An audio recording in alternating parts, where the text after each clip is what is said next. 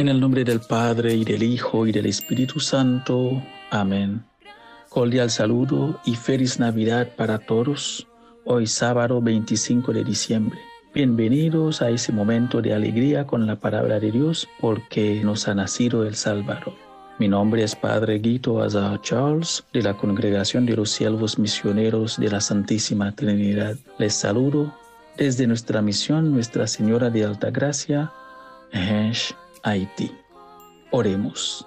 Señor Dios, que de manera admirable creaste la naturaleza humana y de modo aún más admirable la restauraste, concédenos compartir la divinidad de aquel que se digno compartir nuestra humanidad. Por Cristo, nuestro Señor. Amén.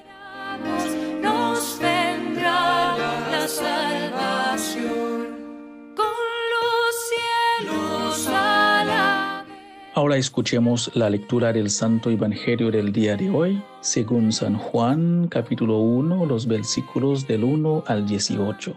En el principio ya existía aquel que es la palabra, y aquel que es la palabra estaba con Dios y era Dios. Ya en el principio Él estaba con Dios. Todas las cosas vinieron a la existencia por Él, y sin Él nada empezó de cuanto existe. Él era la vida, y la vida la luz de los hombres. La luz brilla en las tinieblas y las tinieblas no la recibieron. Hubo un hombre enviado por Dios que se llamaba Juan. Este vino como testigo para dar testimonio de la luz, para que todos creyeran por medio de él. Él no era la luz, sino testigo de la luz. Aquel que es la palabra era la luz verdadera que ilumina a todo hombre que viene a este mundo.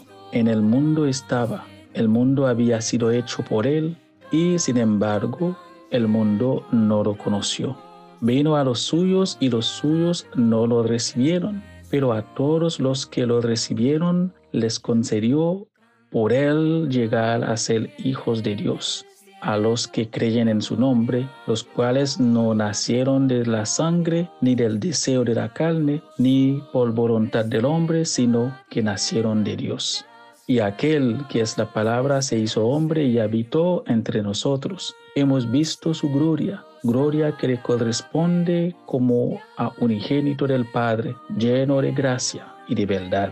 Juan el Bautista dio testimonio de él, clamando, a este me refería cuando dije, el que viene después de mí tiene precedencia sobre mí porque ya existía antes que yo. De su plenitud hemos recibido todos gracia sobre gracia, porque la ley fue dada por medio de Moisés, mientras que la gracia y la verdad vinieron por Jesucristo. A Dios nadie lo ha visto jamás. El Hijo unigénito que está en el seno del Padre es quien lo ha revelado. Palabra del Señor.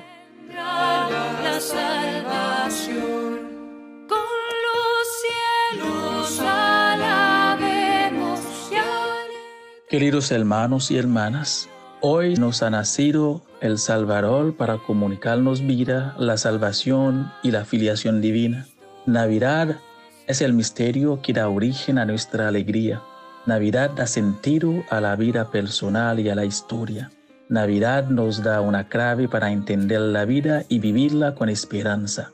Dios se humanizó para divinizar al hombre, haciéndonos hijos e hijas de Dios. Por eso la Navidad es más que una fecha, es un evento trascendente que va más allá de lo que podemos ver y entender. Navidad es la fiesta que revela muchos misterios de Dios. El primer misterio que nos revela la Navidad es Dios hecho hombre.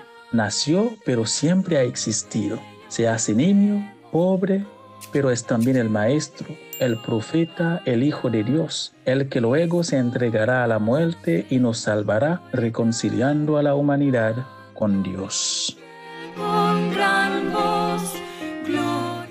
Otros misterios que nos revelan la Navidad es que Jesús es Dios con nosotros se ha hecho uno de nosotros, está con nosotros cuando escuchamos su palabra. Cuando dos o tres se reúnen en su nombre, Él está con nosotros. Cuando celebramos la Santa Eucaristía, está presente en cuerpo y sangre y se hace nuestro alimento. también está presente en los más necesitados. Así que no lo dudemos cuando tendemos una mano al que nos necesita, será estamos tendiendo a Él y esto nos lo agradece más, tiene más mérito porque si lo hacemos a Él oculto bajo los defectos y deficiencias de las personas. Celebrar la Navidad debería significar hacer espacio al amor de Dios en nuestra vida, no a pesar de, sino junto con la lucha contra la pandemia, la injusticia racial, la lucha de miles de migrantes, crisis políticas, el medio ambiente,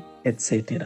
Para muchos, la Navidad es solo un periodo de vacaciones, de regalos y de encuentros familiares. Esto no está mal, pero para nosotros, cristianos, hay algo más. La venida humilde de Jesús en Belén es el comienzo de nuestra salvación. Su venida última y gloriosa, que no sabemos cuándo ni cómo será, también nos llenará de alegría si hemos sabido vivir de acuerdo a sus enseñanzas. Queridos hermanos y hermanas, feliz Navidad para todos ustedes y que el niño Dios los bendiga abundantemente.